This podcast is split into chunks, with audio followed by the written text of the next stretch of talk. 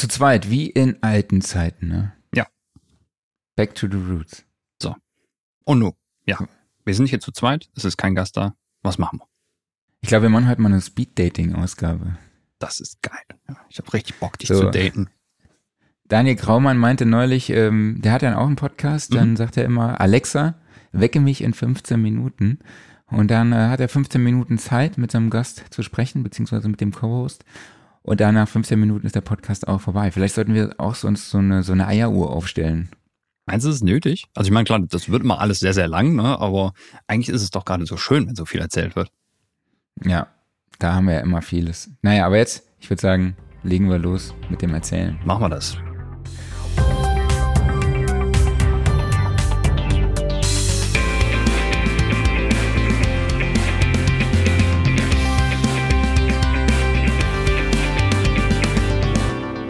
Ja, Sound Recording Podcast, Ausgabe 81. Hallo Klaus, schön, dass du da bist. Moin Marc, viele Grüße an den Urlauber.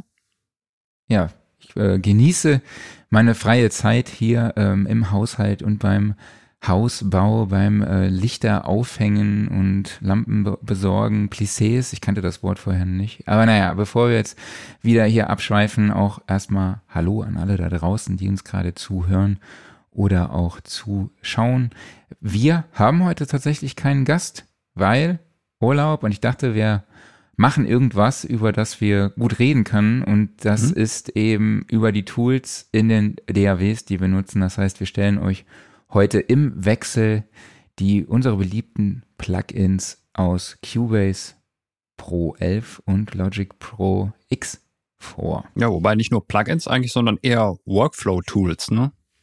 Genau, ja, also es ist gemischt, ne? Es sind auch Softwareinstrumente dabei oder eben auch, äh, so wie du sagst, so kleine Helferlein, die der eine oder andere vielleicht auch gar nicht kennt. Ich hoffe, ihr könnt da ein bisschen was für euren Workflow mitnehmen. Und wir haben gesagt im Vorfeld, wir, also jeder hat eine Minute Zeit, um sein Tool vorzustellen.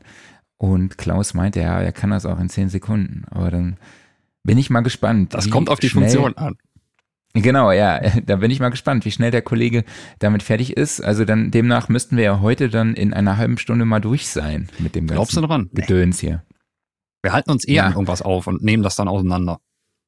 Ja, ich glaube, es gibt, gibt das ein oder andere Thema, worüber wir noch dis ähm, kontrovers diskutieren werden. Das kann ich ja mal, schon mal versprechen, aber das kommt eher gegen Ende des Podcasts. Das wäre noch eine Frage eigentlich jetzt. Äh, sollen wir die Features nur vorstellen oder sollen wir auch darüber sprechen? Die Features, die wir, ja klar, wir sprechen, natürlich sprechen wir drüber. Wir sprechen darüber, wie man sie einsetzt. Genau, nee, aber wer sie- referiert jetzt nur einer oder darf der andere auch was dazu sagen oder fragen oder was auch immer? Ei. Ja, ich stelle natürlich auch meine Fragen und würde mich auch freuen, wenn die Leute, die gerade live zuschauen, auch Fragen un uns stellen würden. Oder vielleicht sogar, wenn sie in einer anderen DAW arbeiten, ihre Top-Features vorstellen und äh, in die Kommentare schreiben. Das wäre super. Oder halt auch vielleicht natürlich auch ihre Lieblingsfeatures aus Cubase oder Logic. Also genau, und dann würde ich sagen, Klaus, leg doch mal los. Aber Moment, Moment, Moment. Mhm. Heute kann man es ja eigentlich vor jedem Referat von dir spielen, aber Mhm. ich muss es jetzt einmal spielen. Herzlich willkommen zu Klaus Beats Steinberg-Ecke. Wunderbar, ne? Los geht's. Okay, fange ich mal an. So. Also eigentlich mein Top-Feature, was ich halt permanent benutze, ist einfach nur das ganz normale Auswahlwerkzeug von Cubase. Und zwar, ich weiß nicht mehr, ob es mit Version 10.5 kam oder mit, erst mit der 11er Version. Es ist noch relativ neu jedenfalls. Da hat Cubase es geschafft, ein äh, Feature, was in Pro Tools zum Beispiel schon ewig dran ist, ähm, endlich zu integrieren. Und zwar, es gibt ja das Objektauswahlwerkzeug, also den normalen Pfeil, womit man Events auswählt, die durch die Gegend schiebt und so weiter und so fort. Und es gibt das Auswahlwerkzeug, das ist, womit man zeitliche Bereiche auswählt. So, und die sind jetzt beide verknüpft. Wenn man die verknüpft, dann heißt das im oberen Bereich einer Spur, da werden die äh, Events ausgewählt, im unteren, da werden Zeiten ausgewählt. Das heißt also, ich kann jetzt mit dem Auswahlwerkzeug nicht nur halt alles Mögliche anklicken, durch die Gegend schieben, Schnitte machen, kopieren. Ich kann aber auch zeitliche Parts auswählen. Und das heißt also, ich habe jetzt ein einziges Tool, mit dem ich Editing mache und äh, muss eigentlich fast nicht mehr das Werkzeug wechseln. Und Das macht mich extrem happy. Also das hat den Workflow, glaube ich, ums Zehnfache beschleunigt, anstatt immer wieder zwischen Objektauswahl, Auswahl hin und her zu wechseln. Jetzt alles in einem Werkzeug und halt mit den entsprechenden Modifier-Keys, also zum Beispiel äh, Alt fürs Kopieren oder äh, in einer anderen äh, Wahl äh, Alt fürs Schneiden. Äh, ja, wunderbar. Ich bin total happy. Ja, witzig. Jetzt muss ich eines meiner Features gerade vorziehen, weil es nämlich ähm, zu dem Thema passt, nämlich es gibt in Logic Pro X auch das Tool Marquis, ähm, was viele Leute überhaupt gar nicht kennen und das ist eben, ich glaube, das Pendant zu dem Werkzeug, was du gerade erzählt hast. Mhm. Man kann ja in Logic Pro X immer so sein das ein, ist, ist Main Feature und das Second Feature anwählen und mit Alt gedrückt ist es, glaube ich. Ähm, wenn ich so auf die Tastatur gucke, weiß ich nie, welche Taste ich da drücke, aber ich mache das aus dem Workflow heraus. Und dann gibt's eben auch das Marquis-Tool und das kann halt eben auch das, was du gerade beschrieben hast. Also es kann Fades setzen, es kann Clips schneiden, man kann Regionen einfach raus, äh, Bereiche markieren und die raus löschen und man kann es eben auch im Flex Pitch einsetzen. Also es gibt auch ein sehr, sehr umfangreiches Werkzeugtool für alle diejenigen, die sich immer beschweren, so wie ich, dass es in Logic Pro X, das Editieren, dass es so schwierig ist. Also mit dem Marquis-Tool müsst ihr euch mal anschauen, wenn ihr Logic Pro X-User seid. Das ist ein sehr umfangreiches und individuelles Werkzeugtool, was ich jedem nur empfehlen kann und ich nutze es jetzt eigentlich fast ausschließlich. ist so ähnlich wie in Pro Tools, dass wenn man in den oberen Bereich ähm, der Waveform geht, ähm, dass da ein anderes Tool dann aufploppt, andere Features aufploppen, wie im unteren Bereich. Ich, also im oberen Bereich kann man dann eben die Fades setzen und so ein Kram. Also es ist, ähm, hat wirklich meinen Workflow in Logic verändert und verbessert auf jeden Fall. Und es gibt, also ich habe mich neulich halt extrem damit beschäftigt, weil es äh, ja, die, die Editiermöglichkeiten halt einfach nicht so umfangreich sind wie in, Logic, äh, wie in Pro Tools. Und dann bin ich auf dieses Tool gestoßen. Kann natürlich sein, dass das schon uralt ist, aber ich habe es jetzt erst vor kurzem entdeckt, vor ein paar Monaten. Hat eigentlich äh, Pro Tools dieses äh, Feature erfunden? Weißt du das? Erfunden haben es die Schweizer, glaube ich. Nee, ich weiß es nicht. Ja, ähm, ähm, also zumindest aus Pro Tools ist es bekannt, ne? Aus Pro Tools ist es halt bekannt, genau. Und ich glaube, das haben andere DAWs dann auch einfach adaptiert. Ja, macht ja. auch total Sinn. Da war es halt auch irgendwie vor 15 Jahren schon drin und ja, QoS hat sehr, sehr lange dafür gebraucht, aber ja, endlich ist es da. Ich bin happy. Ja. So. Sollen wir weitermachen? Mach mal weiter. Gut. Ich, weil ich glaube, ich habe gar nicht auf die Zeit geguckt. Wahrscheinlich, wir haben, glaube ich, schon mehr darüber geredet. Latte, aber egal. egal. so, dafür mache ich jetzt ganz schnell. Äh, nächstes Feature, Divide Tracklist. Das ist ein kleiner Button oben rechts im Projektfenster und der sorgt einfach dafür, dass sich dein Projektfenster in der Mitte teilt und du hast quasi zwei unabhängige Projektfenster. Das brauchst du dafür, wenn du Spuren hast, die du immer sehen willst. Also beispielsweise, du hast irgendwie, keine Ahnung, deine Schlagzeugspur, die soll bitte immer zu sehen sein. Dann packst du die ins obere Feld rein machst du das von der Größe her so, dass du nur diese eine Spur siehst und dann kannst du im unteren, was dann dein Hauptfenster ist, ja so viel scrollen, wie du willst, aber das obere Fenster ändert sich ja nicht. Da siehst du immer dann deine eine Schlagzeugspur. Hauptsächlich wirst du es für sowas benutzen wie beispielsweise Linealspuren, Markerspuren und so weiter und so fort. Also Spuren, die du immer sehen willst. Aber dadurch, dass du eben halt die Trackliste teilen kannst, du kannst natürlich auch sagen, okay, ich habe jetzt zwei unabhängige Edit-Fenster und äh, scroll damit durch die Gegend. Aber ja, einfach aufteilen und dann irgendwie das nutzen. Super Ding. Das heißt, du hast quasi dann zwei Arrangement-Fenster zum Beispiel oder zwei Mixing- oder Editing-Fenster. Äh, nee, du hast ein Fenster, aber dein Arrangement-Window ist in der Mitte horizontal geteilt. Und was du dann halt in den beiden Teilen machst, das ist dann dir überlassen. Also ich mache es halt in der okay. Regel so, dass ich den oberen Teil immer klein mache und da wirklich nur ein paar Spuren mir anzeigen lasse, die ich immer sehen will. Und dann fasse ich das Ding nicht mehr an. Und äh, das, der Rest des Editings wird im unteren gemacht. Ah, okay, interessant, interessant. Da habe ich auch später vielleicht noch eine andere Lösung für euch. Sehr gut. ähm, ja, das nächste Feature ist das Normalisieren von Regionen in Logic. Das heißt, Clip Gaining ist ja ein Riesenthema. Mhm. Ähm, auch wegen Gain Staging und so. Da müssen wir auch unbedingt mal im Podcast drüber sprechen. Oh ja.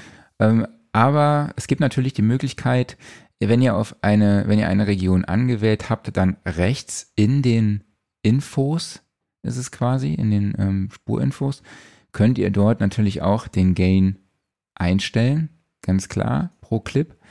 allerdings gibt es halt auch diesen Bereich ähm, Region, ja, doch Regionspegel normalisieren heißt das Feature. Das heißt, ihr könnt mehrere Regionen auswählen und dann halt den Pegel aller Clips eben oder Regionen, so wie es jetzt in Logic heißt, eben anpassen. Das heißt, ihr könnt entweder sagen, ihr wollt den Peak auch auf ein gewisses, gewissen dB-Level ziehen oder halt eben auch den Loudness-Wert. Das heißt also, ich gehe mal irgendeinen Durchschnitts-Loudness-Wert dann halt auch anpassen und müsst dann halt nicht jede, jeden einzelnen Clip eben anfassen und das einzeln machen. Und was ich halt echt cool finde, ist, das Ganze ist halt auch non-destruktiv. Das heißt, die Audiospur bleibt in der Originalversion.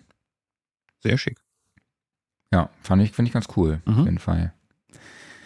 Ja, Thema Clip Gain greife ich direkt auf. Und zwar, ich weiß nicht genau, wie ich es nennen äh, soll. Ich nenne es mal die sieben Anfasser eines Events.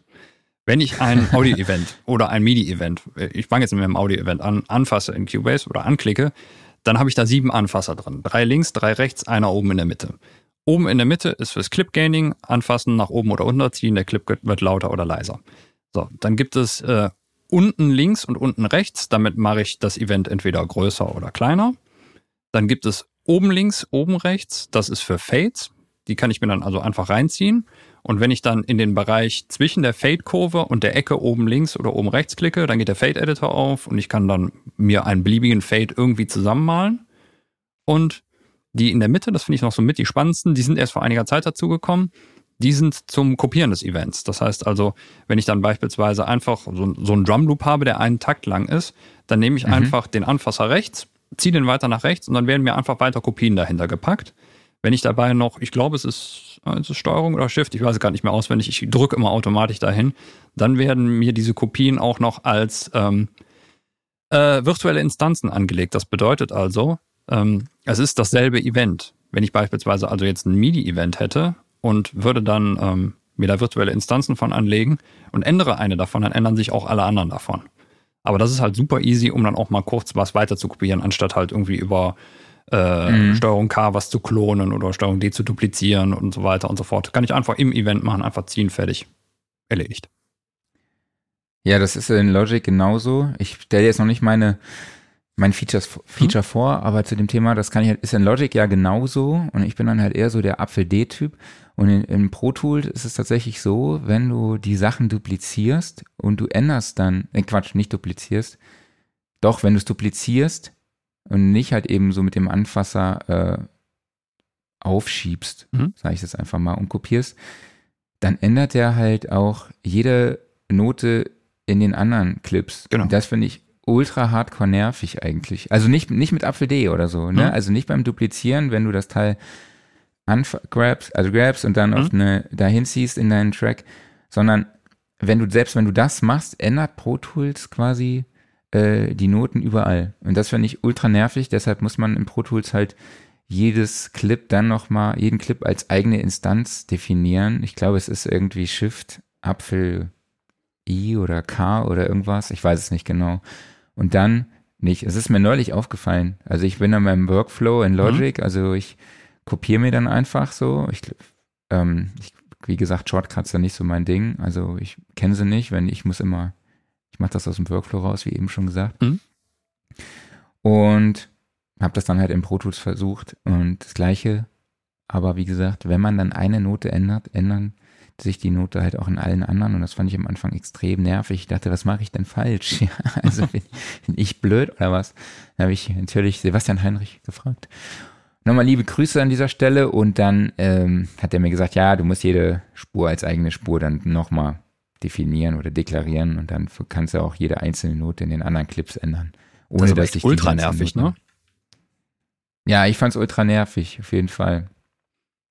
Also gerade dann finde ich also die Lösung, das per Modifier Key zu machen, das halt entweder ja, wenn ich normal aufziehe, dann sind es halt alles eigenständige Kopien oder wenn ich halt, äh, ich weiß nicht mehr, ob Shift oder Steuerung ist gedrückt halt, dann sind es halt alles Klone. Ähm, das finde ich da deutlich genau. angenehmer. So sollte es sein. Absolut. Ja, finde ich halt auch. Ähm, Okay, dann kommen wir zu meinem nächsten Feature. Das ist die Tonhöhenkorrektur, ich meine, da müssen wir jetzt nicht irgendwie großartig drüber referieren, aber ich finde es natürlich cool, dass in so einem Tool, in so einer DAW für was ich, 250 Euro so ein Tool drin ist ja. und es funktioniert auch wirklich richtig gut. Also Flexpitch, Algorithmus, anstellen, äh, Tonhöhenkorrektur. Man kann natürlich auch angeben, möchtest du zu 100% pitchen oder nur zu 90% irgendwie Swing ändern.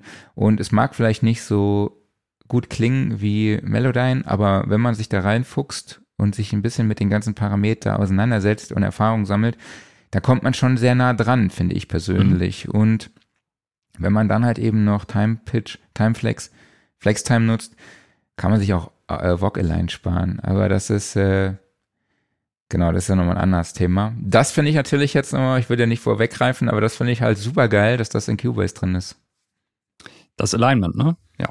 Genau, dieses Alignment. Das finde ich echt großartig, dass das im, in Cubase drin ist. Das genau. würde ich mir wünschen. Ne? Da muss man halt nicht nochmal Geld ausgeben für Drittanbieter. Richtig. Also, ich meine, was kostet Vogue Align ist ja auch hardcore teuer, ne? Ich weiß es gar nicht, aber. Ich glaube 400 Euro oder so. Boah, keine Ahnung. Nicht alles. Okay, bevor ich jetzt irgendwie, ich kann ja googeln. Aber diese, ähm, ähm, die Pitch-Korrektur-Tools sind, glaube ich, mittlerweile auch in jeder DAW drin, ne? Also zum Beispiel, Cubase mhm. hat ja Veriphrase ähm, und äh, ich, es gibt diverse, die irgendwelche Light-Versionen von Melodyne mit drin haben, aber ich glaube, irgendwas hat jeder mittlerweile, oder? Ich meine ja. Was ist denn in Pro Tools ja. drin, weißt du das? Weiß ich gar nicht tatsächlich. Äh, ich glaube, bin mir jetzt gar nicht mehr sicher, dieses X-Form ist auch ein ziemlich cooles Feature, mhm. aber ich, ich glaube, das kannst du nur clipbasiert anwenden. Okay. Aber ich bin da nicht so drin im Moment. Alles klar. Ich habe hier so eine Antenne. Alle, die zuschauen, ich habe hier so eine. Ja. Meine Haare stehen hier. Steht voll auf Empfang. Pfeifer. Genau. Sehr gut. Ich bin on air. So, ähm, nächstes Feature, die Media Bay. Ein Feature zum Niederknien kam in Cubase 4 dazu. Die Media Bay ist die Datenbank, die eigentlich alles so an Mediencontent enthält, der so, den man so braucht. Also im Endeffekt eine Datenbank für Audiofiles, für MIDI-Files, vor allen Dingen für Presets aller Art. Und das Tolle daran ist, also erstmal, du kannst sie halt komplett frei konfigurieren. Also erstmal, du sagst, ja, ich möchte gerne nur, dass die und die Bereiche äh, gescannt werden. Dann muss er halt nicht immer den kompletten Rechner durchorgeln oder die halt irgendwelche Samples reinknallen, die du überhaupt nicht in deiner Datenbank drin haben willst. Und vor allen Dingen, du kannst alles frei taggen. Also sind von vornherein, glaube ich, schon irgendwie 50 oder noch mehr Tags, die du irgendwie für deine ganzen Sachen vergeben kannst. Also angefangen von irgendwelchen Copyright-Informationen über Stilistiken, über gut, die Standardinformationen wie äh, Länge des Audiofiles, äh, welches Instrument denn dieses Preset gerade verwendet und so weiter und so fort. Du kannst aber auch völlig eigene Tags machen und das können halt äh, irgendwie so Sachen wie Ja, Nein sein als Auswahl, das können freie Text-Tags sein oder sowas. Und die werden dann zum Beispiel im Falle von einem Audio-File auch direkt in das File reingeschrieben. Das ist super, weil wenn mhm. du dann deine Audio-Files auf einen anderen Rechner reinpackst und da auch wieder eine Cubase-Instanz hat, wenn die Media Bay dann die Audio-Files scannt, dann holt die sich die Tags direkt aus dem File rein. Und äh, ja, du musst eigentlich nur noch nach irgendwas suchen und findest es sofort. Und da da halt alles da drin vermischt ist, egal ob Audiofile, ähm, ob Preset oder sonst was, was du auch perfekt vorhören kannst. Also äh, mhm. Audiofiles werden direkt im Songtempo wiedergegeben. Wenn du beispielsweise ein Preset von einem Instrument reinlädst, dann wird das im Hintergrund geladen und du könntest es halt irgendwie nach den zwei, drei Sekunden, nachdem es geladen ist, auch sofort auf dem MIDI-Keyboard spielen, ohne dass du es ins Projekt reingezogen hast. Ja, also Medien-Content einfach kurz managen, äh, super gut gelöst. Wie, wie hoch ist der Aufwand, so ein, so ein File dann zu taggen? Mit wie, viel, wie viele Tags vergibst du? Gibt es auch irgendwelche Kategorien? Gibt es. Also es, ist, es sind halt schon irgendwie 50 verschiedene Tags oder sowas vorgegeben. Ist jetzt einfach eine Zahl, aber es sind sehr, sehr viele. Und äh, mhm. du hast halt in der Mitte deine Liste von deinen Files und rechts sind die Tags. Ne? Und dann kannst du halt einfach mhm. einen File auswählen und sagen, so, das Tag. Oder du wählst dir zehn Files aus und sagst, so, den Tag möchte ich gerne setzen. Ne? Also, also theoretisch ist das nicht aufwendig. Gibst du dann auch bei einem Loop dann zum Beispiel an irgendwie die BPM-Zahl oder sowas? Die wird von vornherein schon automatisch ausgerechnet. Du kannst sie aber natürlich, falls das irgendwie nicht richtig ist, dann korrigieren. Du kannst auch Sachen be bewerten, also zum Beispiel so ein bis fünf Sterne, was total hilfreich ist bei, so du hast Das so einen Ordner, geil, wo ja. irgendwie 100 Bassdrums drin sind, ne? Die hörst du einmal kurz alle durch und sagst ja, die fünf Sterne, die nur drei. Und dann sagst du dir irgendwann so, ich möchte gerne alle Bassdrums haben, die mindestens vier Sterne haben, ne? Ja, dann siehst du noch Mhm. irgendwie zehn und das sind deine Bassdrums. Ja, das finde ich ziemlich cool. Ich glaube, es, es macht auch Sinn, sich den Aufwand oder sich die Arbeit anzutun, Ja. ne? das Ganze so zu vertaggen, weil irgendwann blickt man einfach nicht mehr durch. Aber wenn du dann eine Sample Library mit irgendwie 500 Samples raus runterlädst, Genau. ist es vielleicht auch ziemlich aufwendig, das zu machen. Ne? Das ist äh, Es ist auch nicht Oder? verkehrt, zum Beispiel mal zu sagen, das und das Preset habe ich selber gemacht. Das heißt also, ich mache zum Beispiel, ich fülle den Author-Tag aus und schreibe einfach mal meinen Namen rein, weil mh, es kann ja zum Beispiel mal sein, äh, du weißt noch, du hast irgendwann mal äh, das und das geile Preset für das Instrument gebaut, du weißt aber nicht mehr, wie das heißt. Ne? So, das Mhm. heißt, dann suchst du eben nach Presets für diesem Instrument, äh, für dieses Instrument und nach deinem Namen. Und dann hast du es. Ja. Ja, das ist in Logic ja ähnlich und da mit arbeite ich auch sehr gerne. Also wenn ich einen Beat programmiert habe oder die Drums programmiert habe, lade ich mir eigentlich in 99% der Fällen auch irgendein Sample aus der Logic Library rein und guck mal, wie der Groove unter meinen Drums wirkt Mhm. und eventuell schneide ich mir dann halt auch gewisse Elemente, die meinem Groove halt vielleicht fehlen, raus, diese Parts, und setze sie im Loop oder setze sie eben partiell an die Stellen, wo ich sie brauche. Wenn Mhm. zum Beispiel irgendwie eine Hi-Hat-Roll oder ein Snare-Roll oder sowas ist, den ich ganz geil finde, schneide ich das dann halt auch einfach da rein. Und es ist äh, damit, da kommt man mit solchen Tags und so auch sehr weit. Also Ja. wenn man dann auch sagt, äh, das nach Genre sortiert, BPM-Zahl spielt natürlich eine große Rolle und halt auch Instrument. Ich glaube, das sind so die und Tonart natürlich. Ne? Das sind so, glaube ich, die wichtigsten wichtigsten Tags, würde ich jetzt mal so behaupten. Ja, und das ist genauso wie du sagtest. Also gerade wenn man viel äh, mit, mit Samples zum Beispiel arbeitet, dann sollte man sich einmal die Zeit nehmen, die alle mal durchgehen und taggen oder bewerten und sowas. Und das spart dann nachher so viel Zeit. Es hat jemand gesagt, so wie du eben gesagt hast. Geil. Das passiert, wenn kein Gast da ist. Oder du ja, Urlaub genau, weil der Gast, genau, der Gast würde sagen, äh, so wie Klaus eben gesagt hat. Richtig. Ähm, genau, ich würde dann sagen, dann mache ich mal weiter. Ja. Ich glaube, ich bin jetzt bei der Nummer vier. Das mit der eine Minute haben wir, glaube ich, schon. Haben wir schon über. Bord geschmissen. Haben wir schon. Das war. Ich spiele gleich einmal den Sound ab, damit ihr wenigstens hört, wie der Sound sich angehört hätte, wenn Mhm. wir es genutzt hätten. Ähm, ich habe es ja eben schon angesprochen. Flextime, Time Stretching finde ich halt super cool. Ne? Es gibt die verschiedenen Algorithmen, je nach Eingangssignal, also monophon, rhythmisch, polyphon. Ähm, ja, es gibt da äh, alle Möglichkeiten. Natürlich ähm, muss man halt aufpassen, je nachdem, wie weit man die Zeit halt stretcht, dass sich dann die Tonhöhe auch verändern kann. Aber die kann man dann auch mit der Tonkühlenkorrektur wieder anpassen. äh, genau, aber finde ich halt auch ein super Feature. Aber haben wir eben schon drüber gesprochen. Mhm. So. Ich glaube, ich habe es geschafft in einer Minute. Das, so, pass ja, auf, das war viel, viel kürzer. Ja. So. So, 2308, leg los. Okay. Bei mir wird es auch relativ kurz, nämlich die Notizfunktion. Es gibt in Cubase zwei verschiedene Arten von Notizfunktionen. Und zwar einmal im äh, Projektmenü, da gibt es einen kleinen Notizblock. Wenn du den anklickst, dann geht einfach nur ein FA-Text-Editor auf. Der kann nichts, außer dass du da Text reinschreiben kannst. Aber das ist total super, um beispielsweise den Text eines Songs reinzuschreiben oder sich ein paar Anmerkungen zu machen. Einfach Informationen, was muss ich zu meinem Projekt wissen. Und was gut versteckt ist, jede einzelne Spur hat auch ein Notizfeld. Das heißt also, du kannst zum Beispiel zu jeder Spur hinschreiben, äh, hier Bassdrum-Spur muss ich noch bei 500 Hertz EQen oder sowas. Oder in meiner Lead-Vocal-Spur muss ich noch schreiben, ja, bei Minute zwei muss ich noch was editieren und so weiter und so fort. Also jede Spur kannst du mit irgendwelchen kurzen Notizen versehen. Die kannst du dir sogar dann in der ähm, Mixkonsole oder im Inspektor anzeigen lassen. Super äh, Feature einfach, damit man nichts vergisst. Verdammt, ich dachte noch vier Sekunden länger, Mensch. Dann hätte ich überzogen. Ja, das ist, hast es in Time geschafft. Großartig. Ja, die Notizfunktion gibt's, äh, ich glaube, mittlerweile in jeder DAW und ist ein Tool, was ich euch auch wirklich stark an die Hand legen kann.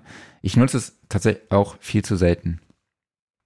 Ich habe mal be begonnen, die Te äh, Songtexte reinzuschreiben oder halt eben Notizen zum Arrangement für die folgende Version, vielleicht auch versionsbasiert irgendwelche Notizen zu machen. Also ich habe jetzt eine Sache gemacht, ein Mix, ein Projekt gemacht, der klingt ein bisschen akustischer. Dann habe ich ein, äh, ein Arrangement gemacht, was vielleicht elektronischer klingt. Mhm. Dann auch vielleicht Veränderungen einfach reinzuschreiben, damit man noch im Schirm hat, ah ja, okay, was habe ich denn dort alles geändert oder wie unterscheiden sich die beiden Arrangements und Projekte? Das sind alles so Sachen, die man da reinschreiben könnte. Ich nutze es leider noch nicht. Ich möchte es einfach eigentlich nutzen, aber mir fehlt dann oft die Zeit. Ich vergesse ich auch oft leider die Funktion zu nutzen, aber die ist super. Und deshalb ist es gut, dass wir drüber reden. Das Eben, sind so, genau. so Features, wo ich denke, ja, stimmt eigentlich, das macht total Sinn, ähm, das zu nutzen. Und weißt du, was geil ist? Man nutzt die? Notizfunktion, um sich Sachen aufzuschreiben, die man beim nächsten Mal benutzen möchte. Das habe ich nämlich mal gemacht. Einfach, wenn ich gewisse Shortcuts Mhm. zum Beispiel üben möchte, dann schreibe ich mir die da rein und äh, pack mir das in ein Template. Und das heißt, jedes Mal, wenn ich mir mein Editing-Template öffne, dann sehe ich die Notizen vor mir und, und da steht dann Mhm. hier, du möchtest gerne mit dem und dem Shortcut üben, damit du das schneller benutzen kannst. Also schreib Ja, in die Notizfunktion rein, dass du die Notizfunktion mehr benutzt. Ja, ich habe da leider dazu meine Notizen allgemein, also von meinem iPad. Ich habe eine To-Do-Liste, die heißt To-Do Musik allgemein. Mhm.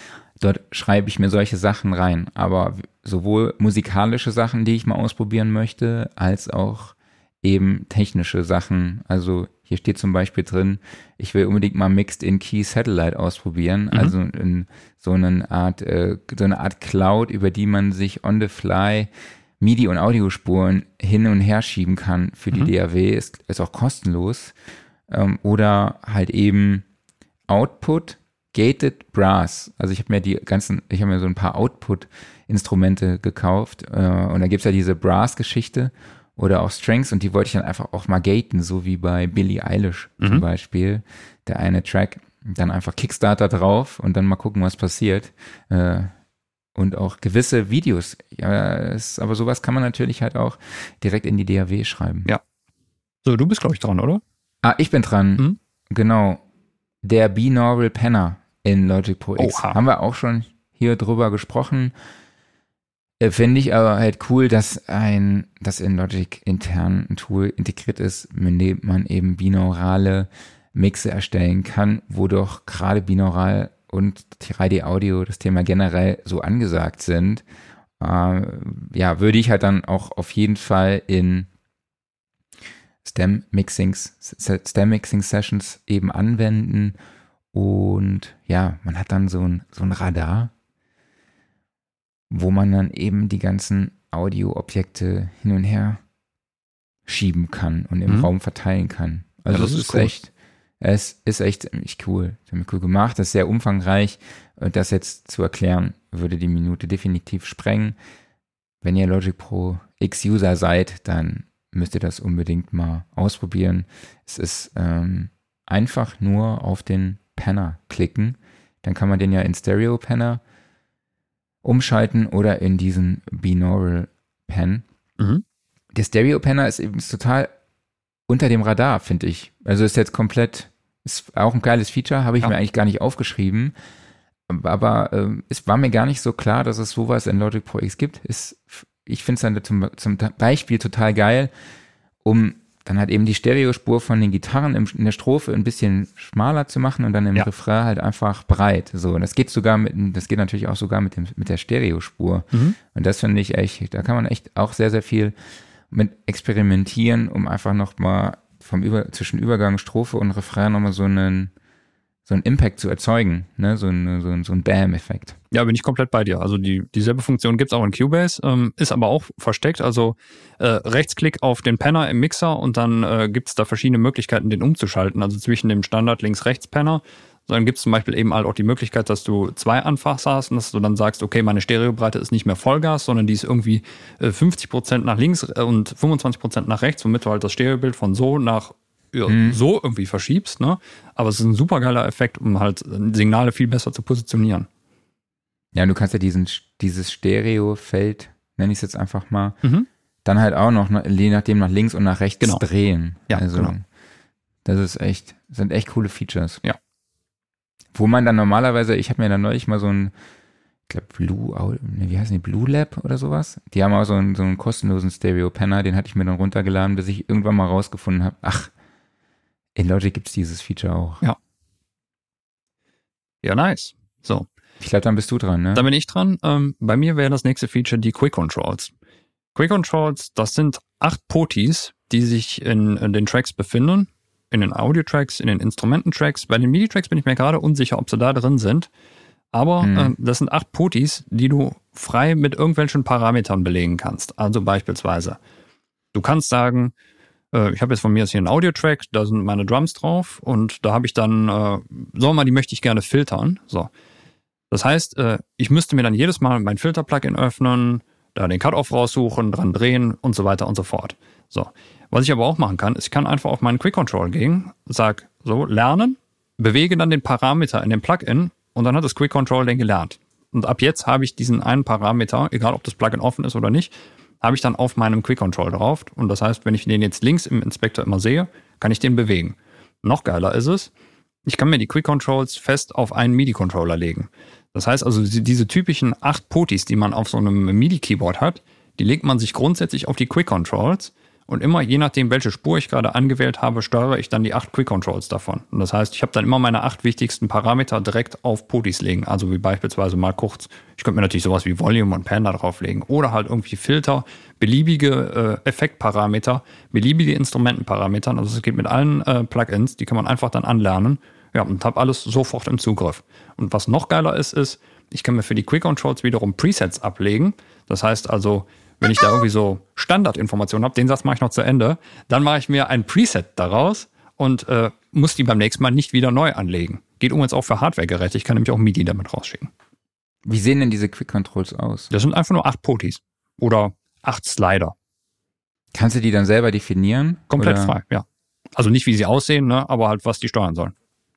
Okay, und wo findest du diese Quick Controls dann? Links im Inspektor. Mixing? Das heißt also, Okay. äh, wenn ich eine Spur anwähle, dann habe ich halt links entweder ja, also meine ganz normalen Spurparameter, unter anderem auch die Quick Controls. Okay. Cool. Ja, was habe ich noch am Start? Ähm, ich habe die Softwareinstrumente natürlich von Logic Pro X dabei und zwar im Speziellen die Gitarrensektion. Also ich finde es unglaublich, wie viele Gitarrenamp-Simulationen es in Logic gibt. Es gibt ja, ich glaube, von jedem Amp, den es in Real gibt, einen Klon, also von Marshall über Vox, Fender, Mesa Boogie, äh, was, was es da nicht noch alles gibt. Also finde ich wirklich, wirklich äh, großartig. Und was vielleicht noch manchmal unter dem Radar ist, ist sind die Pedalboards.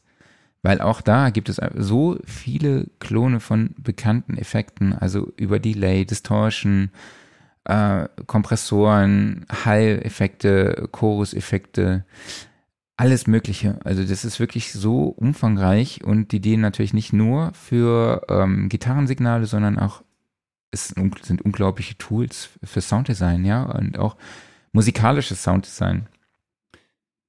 So, ich bin durch. Wunderbar. Ähm, ich wollte mal ganz kurz auf einen Kommentar eingehen, ähm, und zwar von The Dealer Music. Wäre cool, wenn ihr mal einen Bildschirm mit den jeweiligen Beispielen zeigen könntet. Und äh, Michael Poltner hat ihm auch bestätigt, ihr habt da prinzipiell nicht Unrecht, Leute. Und äh, das wäre auch ein schöner Mehrwert. Das Hauptding ist, ähm, eigentlich ist das ja hier ein reiner Audio-Podcast und da können wir, da nützen die Beispiele nichts. Und leider, wenn man was am Bildschirm zeigt, dann neigt man schnell dazu, das nicht mehr zu beschreiben, sondern dann sieht man das Genau. ja. Ne? Und äh, da der normale Podcast ohne Video halt immer noch das Hauptmedium ist, haben wir uns jetzt dafür entschlossen, es einfach nur zu erzählen. Aber wie gesagt, euer Gedanke ist super, äh, ihr habt nicht Unrecht. Genau, man muss dazu sagen, wir machen ja auch hier keine Erklärvideos, sondern liefern eben nur Inspira Inspiration und wollen euch auf diese Tools hinweisen. Und genau, dann, äh, ich meine, Google weiß alles. Das stimmt. So, äh, nächstes Feature. Der projektbezogene Logical Editor. Geiler Name. Ja, Nochmal, das ist so ein Feature, wiederholen. das nutzt keiner. Ähm, das liegt auch daran, weil es A gut versteckt ist, weil der Name abschreckend ist und weil auch das Tool selber sehr abschreckend ist. Ich umreiße es nun mal ganz kurz so. Es ist irgendwie wie eine Art Baukasten für, ja, ich, ich will es jetzt nicht Scripting nennen, aber du kannst halt sehr komplexe Befehlsketten damit ausführen. Ähm, das ganze Ding zu raffen ist relativ kompliziert. Es gibt ein paar äh, ganz gute Videos dazu, unter anderem auch vom schönen Holger Steinbrink. Schöner Holger Steinbrink. Und, und, ja, er ist schön. Ne? Ich wollte eigentlich der liebe Hatten Holger Steinbrink schon- sagen. Ich habe schön gesagt, äh, aber Holger ist schön, deshalb, äh, ja. Äh, wir auch an schon Holger. zu Gast. Äh, der hat ein gutes Video dazu gemacht. Ähm, was kann das Ding? Also prinzipiell äh, es äh, checkt gewisse Bedingungen, die erfüllt werden müssen und macht dann was damit.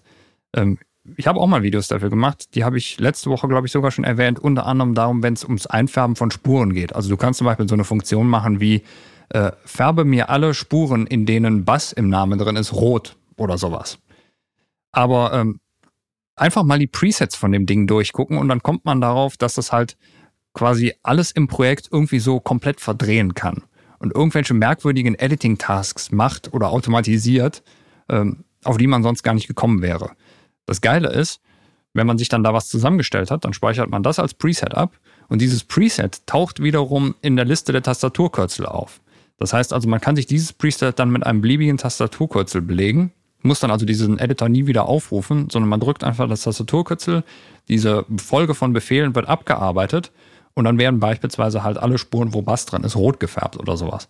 Das kann man natürlich wiederum in ein Makro reinpacken. Das heißt also, wenn man sich mehrere von diesen Presets rein äh, gebaut hat, irgendwie dann werden die Leads werden dann grün und die Pads werden gelb oder sowas. Und dann führt man einmal das Makro aus und die ganze, das ganze Projekt ist eingefärbt. Eine Möglichkeit, um das zu machen. Aber da geht halt richtig, richtig viel. Und deshalb ist das auch super komplex. Okay. Soll ich weitermachen oder Bitte. willst du noch was ergänzen? Ja, ich wollte noch an dieser Stelle den Alchemy erwähnen, also den Synthesizer, der einfach unglaublich mächtig ist. Also er bietet ja additive, Spektral, Granularsynthese, Resynthese, Sampling und, und, und. Das Ding ist einfach so unfassbar mächtig. Wenn ihr es noch nicht ausprobiert habt, müsst ihr das unbedingt mal machen. Meiner Meinung nach bräuchte man nicht viele weitere Synthesizer.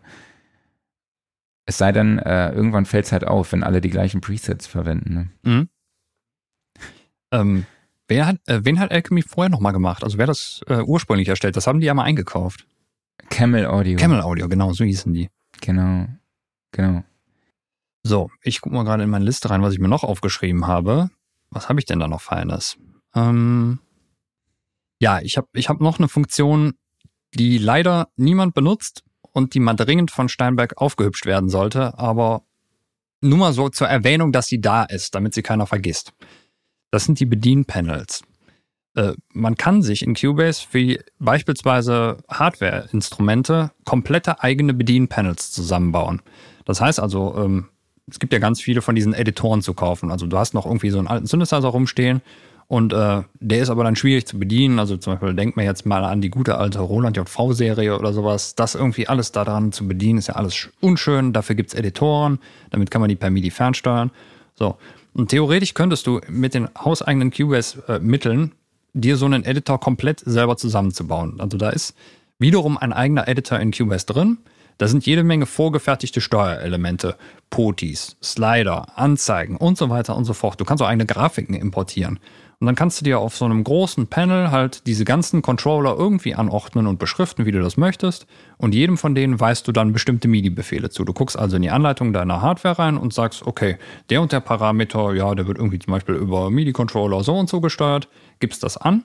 Und ab jetzt könntest du dann hingehen und sagen, okay, äh, ja, wenn ich jetzt zum Beispiel mal wieder meinen Roland JV benutze, da habe ich mir noch in Cubase mal einen eigenen Editor für gebaut. Ja, und dann geht das im Endeffekt wie so ein Plugin, ein eigenes Panel auf und kannst das Instrument darüber komplett fernsteuern. Ja, die Sache ist halt, das ist alles super frickelig und ja, irgendwie nicht gerade schön gelöst. Von daher, das Ding ist auch, glaube ich, schon seit, seit den 90ern in Cubase dran und danach nie wieder angefasst worden. Wenn Hm. Steinberg da mal bei dem nächsten Update hingeht und da mal richtig schön drüber bügelt, weil die Hardware-Instrumente haben ja ihre Renaissance. Also jetzt, ne, jetzt brauchen wir das. Macht das mal in schön und einfach und dann werden halt die Presets dafür einfach ausgetauscht. Jeder kann sich da halt seinen eigenen Editor in Cubase reinziehen und alle sind glücklich. Ich wollte eigentlich nochmal den Sound spielen. War das dein letztes Feature? Äh, ich habe noch jede Menge. Wir haben gesagt 10, ne? Ich habe nicht mitgezählt. Aber ich glaube, 10 Okay. hatten wir noch nicht. Ich, ich zähle mal, während du erzählst. Also, weil ich bin jetzt nämlich bei 10. Ach, okay. Ja gut, dann bin ich wahrscheinlich auch bei 10, oder? Ah, nee, Quatsch. Ich, ich laber Quatsch. Ich bin bei 8. Okay. so, gut. aber da habe ich letzte Woche schon drüber gesprochen. mhm. Ähm, aber ich wollte es an dieser Stelle doch nochmal erwähnen, das sind einfach die Arrangement-Marker. Ich habe das gestern nochmal in einer Session rumgearbeitet, wo ich dachte, wenn ich da nicht die Arrangement-Marker hätte, also man kann einen Bereich definieren, der beispielsweise Strophe oder Chorus ist oder Bridge oder eben Pre-Chorus, habe ich noch nicht gesagt. Und man kann diese Bereiche dann einfach oben, also es wird oben in dem, im Markerbereich angezeigt. Man kann diese Sachen dann kopieren oder eben auch verschieben. Man kann beispielsweise dann auch einfach mal den Pre-Chorus rausziehen und mal gucken, wie das Track ohne Pre-Chorus funktioniert. Man kann beispielsweise dann vielleicht im zweiten Refrain den Refrain dann halt doppeln oder halt auch mal gucken, wie klingt's denn, wenn man den weglässt. Und das ist echt ziemlich, ziemlich geil und nicht einfach immer die ganzen Clips zu kopieren und anzu, zu markieren und anzufassen und dann eben mit Alt zu, äh, zu, ja, zu verschieben. Mhm. Weil dann ist bei mir auch immer so dieses Problem, oh, habe ich jetzt alle, habe ich alle markiert, die ich brauche? Ist da vielleicht noch eine Kick? aus der Strophe dabei, die jetzt da gar nicht hinpasst oder hast du nicht gesehen. Und ähm, deshalb finde ich dieses Feature einfach unfassbar cool. Mhm. Ja, jo, sowas äh, gibt es ja auch in Cubase, aber das vergesse ich immer zu benutzen. Ja, das da sind so diese Dinger. Ne? Deshalb reden wir hier drüber. Ja. So, wir wollen einfach Sachen hier euch äh, zur Inspiration liefern, die man eigentlich so im alltäglichen Leben im alltäglichen Workflow nicht so auf dem Schirm hat, aber wo es halt unfassbar wichtig ist oder wo, wo der Workflow einfach, die den Workflow schneller machen. So genau. Kann man es einfach sagen, definieren. Und ein anderer Tipp ist von mir auch einfach solche Templates anlegen, wo diese ganzen Features drin sind. Ja. Ich bin gerade dabei, so eine Brainstorming, ein Brainstorming zu machen, weil ich mich einmal hinsetzen möchte und mir so ein Template anlegen will, weil und mir dann alles reinziehe, was ich regelmäßig benutzen möchte. Mhm. Da sind so viele Tools, die ich immer vergesse, die ich habe und wo es so geil wäre, die regelmäßig zu nutzen, weil sie die Arbeit einfach so viel einfacher machen. So Sienna Akustik will ich mir mal draufziehen. Mal gucken, also dieses, äh, diese Lautsprechersimulation, wenn ich mit Kopfhörer arbeite, weil abends geht das hier nicht mehr, weil meine Tochter nebendran schläft. Oder die eben äh, Adapter heißt das, glaube ich, ne? Mhm. Dieses Referenz-Track-Tool. Das vergesse ich auch jedes Mal, ja. wo das so unfassbar wichtig ist. Mhm. Naja, Wort zum Donnerstag. Ja. So, ähm, mein nächstes Teil ist eigentlich, ich, ich habe es einfach nur genannt, Presets für alles. So. Es gibt, glaube ich, nichts in Cubase, wofür du nicht ein eigenes Preset anlegen kannst. Also teilweise ist es völlig lächerlich. Das fängt natürlich mit an mit dem, was du gerade gesagt hast, nämlich Templates anlegen. Also für verschiedenste Sachen einfach sich ein komplettes Template anlegen. So. Das geht weiter über Fensterkonfigurationen. Das heißt also, wo ist mein Mixer? Wo ist mein Arranger? Wo ist dieses Fenster oder sowas? Das kann ich mir als Presets abspeichern. So. Ähm, Profilmanager. Wenn mehrere Leute an einer Cubase-Instanz arbeiten, dann können die sich verschiedene Profile anlegen und halt beim Starten dann sagen, jo, jetzt sitzt aber der und der dran und entsprechend werden halt Dinge im Programm umgestellt, wie beispielsweise die Tastaturbefehle oder sowas. So. Ähm, dann kennt man das ja so, man kann sich für, für Plugins und Instrumente äh, Presets anlegen. Ja gut, das ist total banal. Du kannst dir Presets für komplette Effektsketten anlegen. Du kannst dir Presets für komplette Spuren anlegen. Das heißt also, da ist dann nicht nur beispielsweise bei der Instrumentenspur das Instrument drin, da sind auch die Inhalte drin, da ist auch äh, die Effektkette dahinter und das taucht dann auch beispielsweise wieder in der eben erwähnten Media Bay auf. Das heißt also, da kann ich mir dann direkt kurz meine Sachen zusammensuchen. Dann, ich kann mir meine Presets für eigentlich so ziemlich alles im Interface anlegen. Also beispielsweise die Werkzeugleiste oben drüber kann ich mir verschiedene Presets anlegen, was ich da gerne angezeigt haben möchte. Also wenn ich beispielsweise gerade einen Editing-Job mache, dann brauche ich jetzt irgendwie, äh, also nochmal, ich mache Podcast-Editing, dann muss ich irgendwie keine Transpositionscontrols da drin haben. Kann dann direkt alles verschwinden. Ich kann mir links für den Inspektor, wo ich dann also irgendwie zehn verschiedene Unterfenster übereinander habe, kann ich mir Presets anlegen. Dann werden halt einfach nur Teile davon angezeigt. Ne?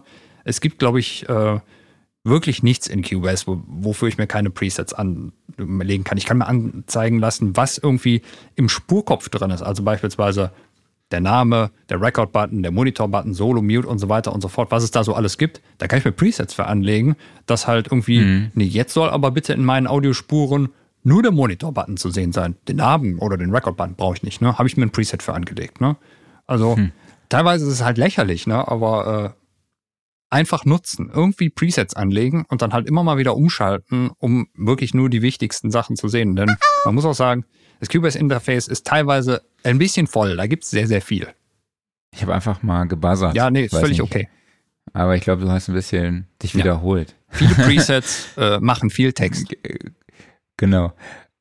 Ich glaube aber, das sind so Features, in denen du vor allem als Programmierer, Sch- Schrägstrich, Skripter vor allem aufgehst, oder? Ja, ich finde das einfach geil, wenn man sich ein Interface so zusammen konfigurieren kann, wie man es braucht. Ja, man, man hat das halt und legt direkt los und alles irgendwie am Start. So. Genau, ist richtig. genauso wie der Traum von dem Studio oder dem Home-Studio, wo irgendwie eine Stereomikrofonie aufgebaut ist, ein Großmembran-Kondensatormikrofon für den Gesang, äh, Stereomikrofonie für, keine Ahnung, Akustikgitarre, Percussions und man hat einfach direkt alles am Start. Oder die Möglichkeit, der, der, ja, irgendwo auf einen Record-Button zu drücken, ohne dass ein Rechner hochfährst, um das, was du gerade tust, aufzunehmen. Also sei es, dass Genau. irgendwie so ein Handheld-Recorder immer bereit liegt, du musst einfach nur drücken und es wird aufgenommen, egal was du gerade tust. Ne? in einer geilen Qualität. In einer geilen natürlich, Qualität. Ne? Ja, okay. Ähm, auf Platz 9 ist bei wirklich bei mir ein so ultra banales Feature, aber es ist irgendwie so geil. Nämlich, wenn ich in Logic Pro X einen Cent erstelle auf einer Spur und einen Bus zuweise, wird mir automatisch ein Aux- Aux-Track angelegt. Ja. Ja. Das ist, ist, ja, es ist Zeit, die man spart. Also es ist vielleicht, äh, sind vielleicht zwei Shortcuts, die man erstellen, äh, sonst drücken müsste, aber es ist einfach so. Es ist total simpel, es macht sowas von Sinn einfach und ja. Gibt in anderen DAWs halt nicht. Das war's schon? Das war's schon, ja. Okay. Ganz simpel. Also du, Klaus, weil ich habe ja Urlaub, Klaus wird gleich alle äh, Features, die wir hier vorstellen, nochmal auflisten, sortiert nach Logic Pro X und Cubase 11 Pro, Pro 11, Entschuldigung. Ich habe es immer noch nicht drauf.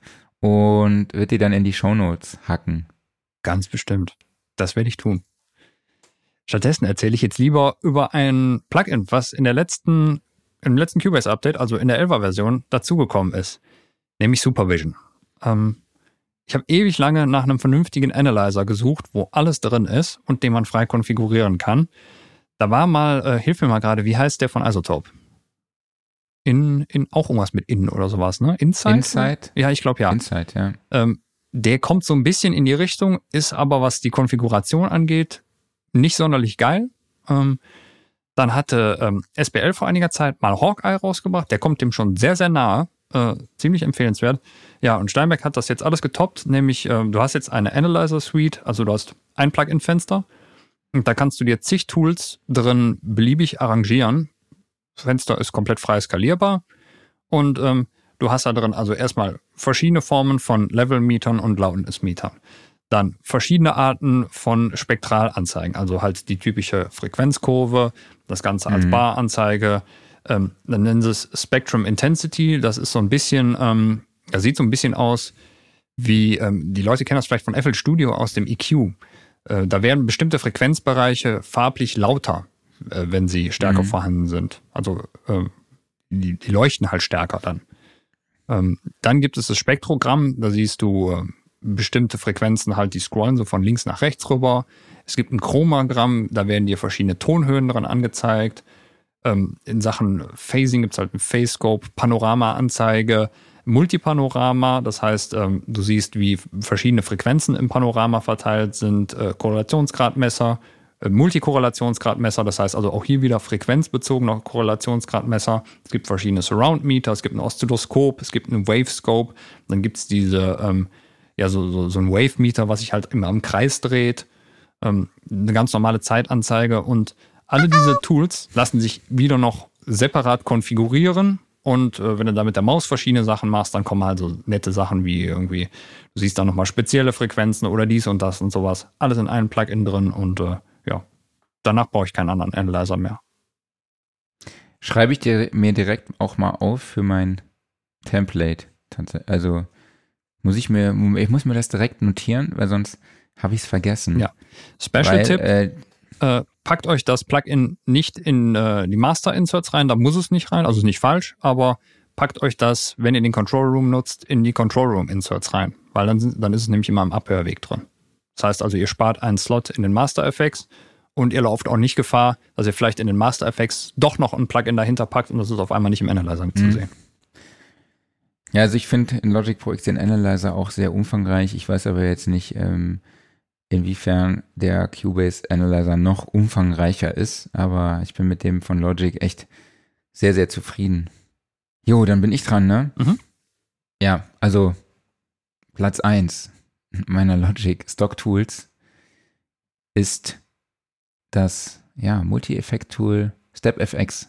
Also das ist wirklich für mich unschlagbar, was ähm, ja, also es ist, es gibt eben eine Modulation drin, es gibt einen Filter, es gibt Distortion, Reverb, es gibt Delay und einen Step Modulator, wo man das, ist, das den Sound einfach so verfremden, anpassen, rhythmisch arrangieren kann. Es ist einfach, für mich ist es wirklich so ein Allround-Tool. Es gibt zum Beispiel auch Movement von Output, habe ich mit auch gekauft, kostet glaube ich 150 Euro, ist ein ähnliches, ein ähnlicher Effekt, ähnliches Plugin, aber ich, ja, ich finde es deshalb aber total cool, dass halt in Logic sowas integriert ist und es ist für mich wirklich auch inspirierend. Oft, wenn ich irgendwie einen Pick, ein Picking habe oder irgendein ein, äh, ein, eine Chord Progression, irgendein Riff, dann haue ich das einfach mal drauf, weil ich denke, okay, irgendwie finde ich das geil, aber dieses gewisse Etwas fehlt irgendwie noch, Mhm. ja. Und dann packe ich das einfach mal drauf, so, und dann kommen die fettesten Sachen raus und aber oft halt auch wirklich nur absoluter Quatsch. Aber irgendwann kommt halt ein Preset, wo ich sage, geil, und dann gehe ich hin, verfeiner das noch ein bisschen und das dann hat es halt einfach dieses gewisse Etwas, ne? Dieses, was, was äh, eben noch gefehlt hat. Sehr, sehr geiles Feature. Also- Also, ähm, sowas hat Cubase nicht direkt. Es gibt das Loop Mesh FX da drin, das ist aber auch nur ansatzweise und ist auch nicht step-basiert. Ähm, geht so ein bisschen in die Richtung von den Sugarbytes Sachen, oder? Also sowas wie Artillery Ja. und ähm, wie heißt nochmal das? Das ist auch step-basiert von denen. Es gibt Mhm. auch FetFX für Bass, glaube ich. Genau, für so basslastige Sachen. Ja, Tornado von, von fett. ist auch sowas in der Richtung. Das ist aber auch nicht step-basiert, aber es ist halt auch so alles mögliche durcheinander drehen und sowas. Äh, solche Tools sind super. Ja, ich liebe es. Mein absolutes Highlight. Ja, halt einfach, wenn du wirklich einfach was komplett durch den Wolf drehen willst, ne? Mhm. Ja, ich könnte noch ein paar Sachen, aber wenn wir sagen, jeder macht zehn, dann macht jeder zehn, oder? Also ich habe noch drei so, die ich noch erwähnen wollte, aber das waren jetzt so meine, meine Top Ten. Ich gucke mal gerade eben bei mir dran, ob noch eine Sache ist, die ich gerne erwähnen würde. Ähm, Also ich kann ja dann kurz meine Sachen erwähnen, noch Ja, bef- Mhm. bis du deine Sachen gefunden hast. Ich finde halt wirklich, man braucht auch nicht wirklich immer einen externen, also noch einen anderen Bitcrusher, weil der in Logic, der funktioniert auch super gut, der klingt geil.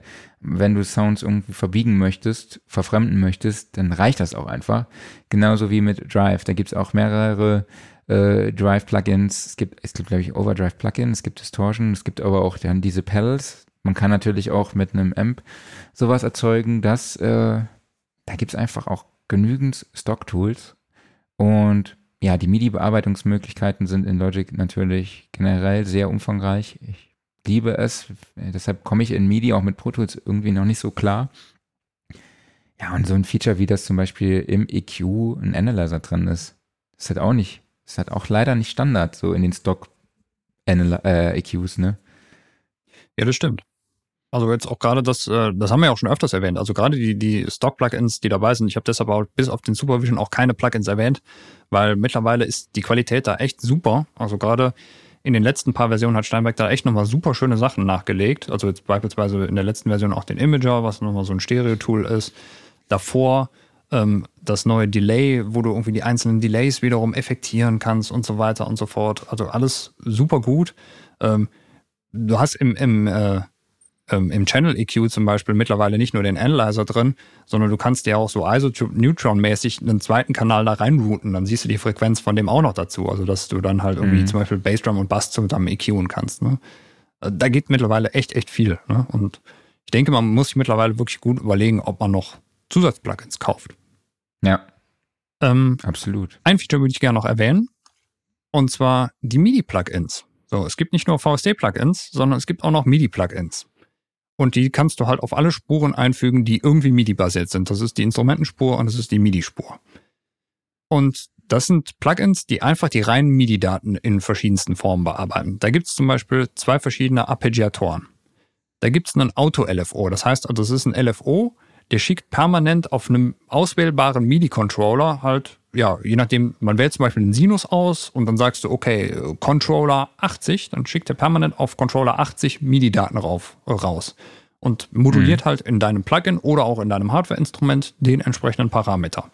Es gibt einen MIDI-Kompressor. Das heißt also, du stellst einen Threshold-Wert ein und das ist dann halt ein Velocity-Wert. Also du kannst halt beispielsweise sagen, oberhalb von Velocity 100 äh, komprimier bitte mit einer Ratio von 2 zu 1 und das heißt, die Velocity-Werte, die dann drüber äh, schießen, die werden halt entsprechend komprimiert. Das heißt also, die Kompression findet nicht im Audiobereich statt, sondern zum Beispiel, wenn man damit einen, äh, ja, einen virtuellen Drummer antriggert, schon vorher und wodurch eine andere Sample-Auswahl stattfindet. Es gibt einen Density-Parameter. Density klingt erstmal komisch, also es klingt so, als ob er es verdichten würde, aber Dancing. das ist dafür da. Der steht standardmäßig auf 100 und du kannst dann reduzieren und dann werden zufällig Events weggelassen. Ist zum Beispiel super, wenn man einfach nur Drums programmiert. Also beispielsweise, du hast ein Hi-Hat-Pattern, so Sechzehntel durch oder sowas. Dann packst du Density davor, drehst ein bisschen runter und ab und zu wird dann mal zufällig einfach einer weggelassen. Einfach um Variationen zu erzeugen. Äh, es gibt ein MIDI-Echo. Das heißt also, es werden zu den eingehenden MIDI-Events äh, zusätzliche Events im rhythmischen Raster erzeugt, die geringere Velocity haben, aber die können zum Beispiel gepitcht werden. Das heißt also, ja, wenn dein Instrument auf äh, Velocity reagiert, werden die Events danach leiser, aber sie werden gepitcht gespielt. Und so weiter und so fort.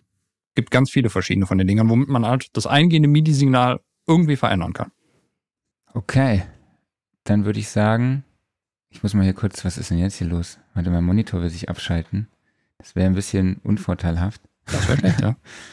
Genau. Soll, wollen wir mal kurz gucken, was in den Kommentaren so los ist? Ich glaube, zwei Kommentare gab es zum Thema Features in ihren DAWs. Übersehe ich da gerade was? Also einmal hat Ruf Rockers geschrieben, dass in Studio One auch Melodyne integriert ist. Stimmt, ja. Das war auch, glaube ich, eines der großen Features damals von denen, als sie rausgekommen sind, oder? Dass sie direkt gesagt haben, wir haben Melodyne drin. Ich glaube, ja.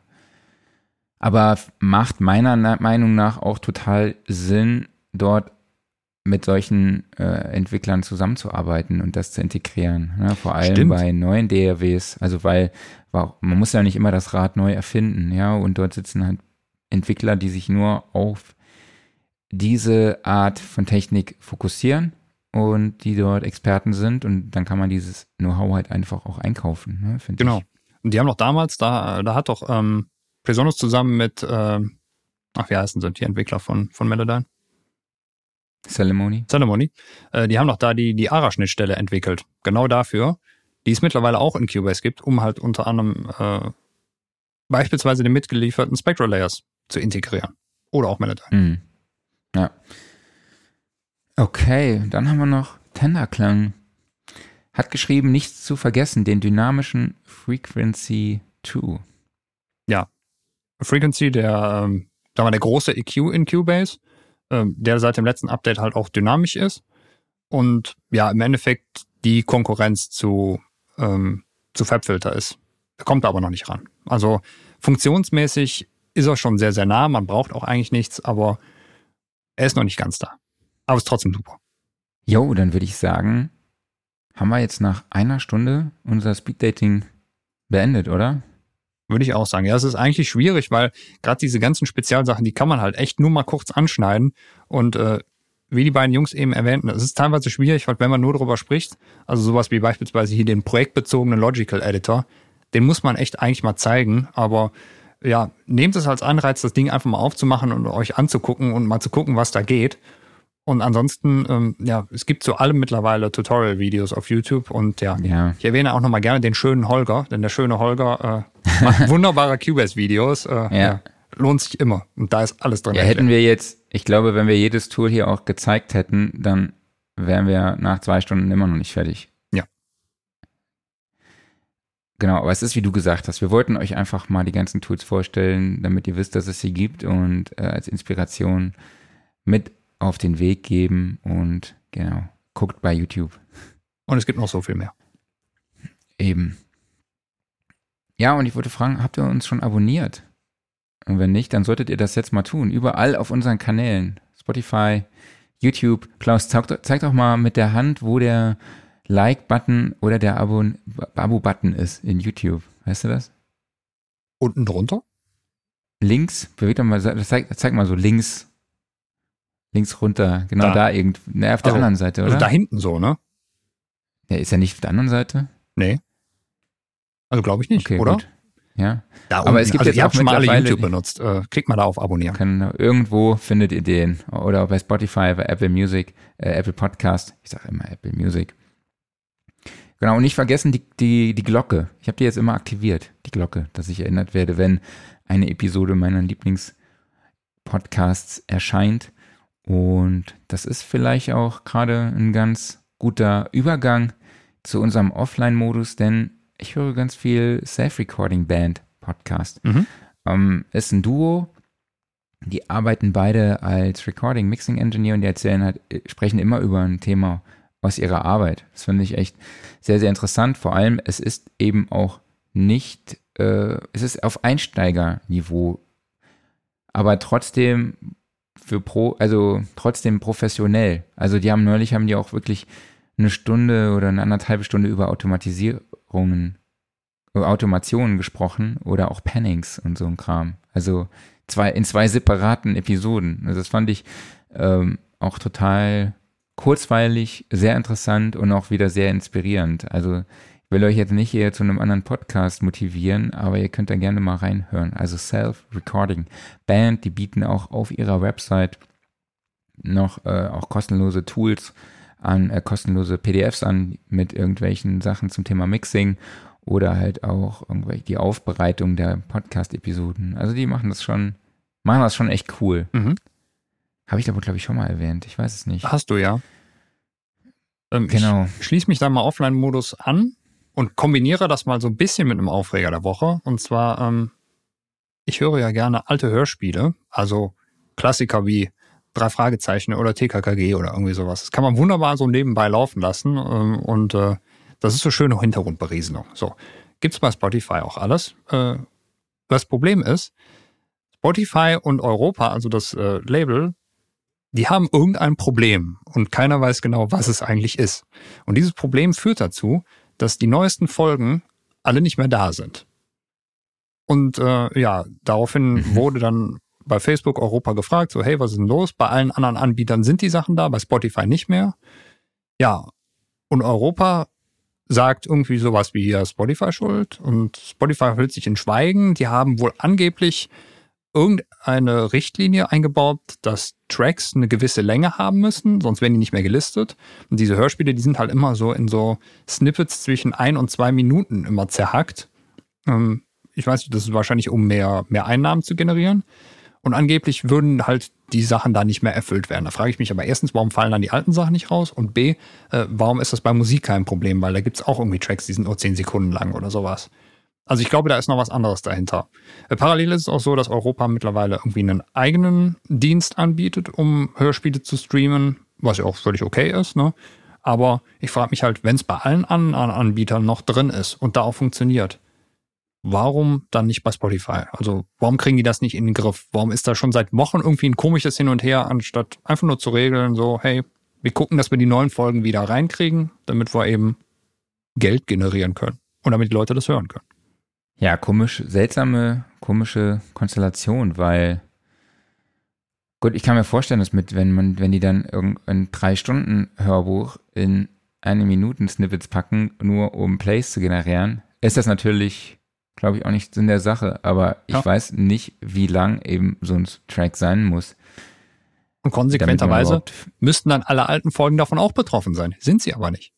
Ja, vielleicht haben sie irgendwie so gesagt, ja, okay, bis zu dem Zeitpunkt lassen wir das noch zu, aber ab, dass es vielleicht so ein gewisses Kontingent gab, weißt du, so an Tracks. Möglich, Sagen wir mal, ja. es gab irgendwie 500 Tracks Und die waren halt dann schon aufgebraucht und ab diesen 500 Tracks sagen sie halt, nö, machen wir nicht mehr. Ja, wir müssen möglich. jetzt irgendwie neues, so, jetzt müssen sie nochmal noch mal 500 Tracks dazu kaufen, um die, die nächsten zwei Hörbücher hochzuladen. Ja, oder sie exportieren es einfach nochmal neu und machen dann halt nicht irgendwie zwei Minuten Tracks draus, sondern drei Minuten Tracks oder was Klar. auch immer, was halt erlaubt ist. Ne? Aber, Aber das dann, sollte irgendwie alles möglich sein und nicht irgendwie ein wochenlanger Prozess. Also ich denke, da steckt noch ja in irgendwas anderes Europa liegen. Das würde ja dann aber in Europa liegen. Ne? Dann Vermutlich. müssen die ja eigentlich nur die Tracks neu ausspielen. Eigentlich Kostet vielleicht auch wieder Geld. ja. Vielleicht, ja. Aber andererseits, ich meine, Ja. Gerade so, so diese Klassikerreihen wie drei Fragezeichen und TKKG, die generieren, glaube ich, genug Streams, als dass sich das lohnen würde. Ja. Naja, mein Aufreger der Woche ist eigentlich eher sowas wie, äh, kennt ihr das noch oder geht es nur mir so? Ich weiß nicht, äh, kurz vor Podcast-Aufzeichnung gingen die Batterien von meiner Maus leer und ich bin im Haus rumgerannt und habe irgendein Gerät ge gesucht, worin die gleichen Batterien ins- integriert sind, damit ich die tauschen kann. Also das mache ich auch wirklich sehr, sehr oft, weil mir immer Batterien fehlen. Ich weiß nicht warum. Und dann renne ich halt durch die Gegend und gucke, okay, ist in meinen Feed-Recordern noch irgendwo eine Batterie drin oder vielleicht in der Fernbedienung oder so. Und dann komm, dann nutze ich nächstes Mal die Fernbedienung und denke, ach kacke, ich habe die Batterien rausgenommen. Und immer ist es so, wenn ich irgendwo Batterien im Angebot sehe, kaufe ich sie und wenn ich sie brauche, weiß ich nicht mehr, wo ich sie hingelegt habe. So, Workflow-Tipp für dich.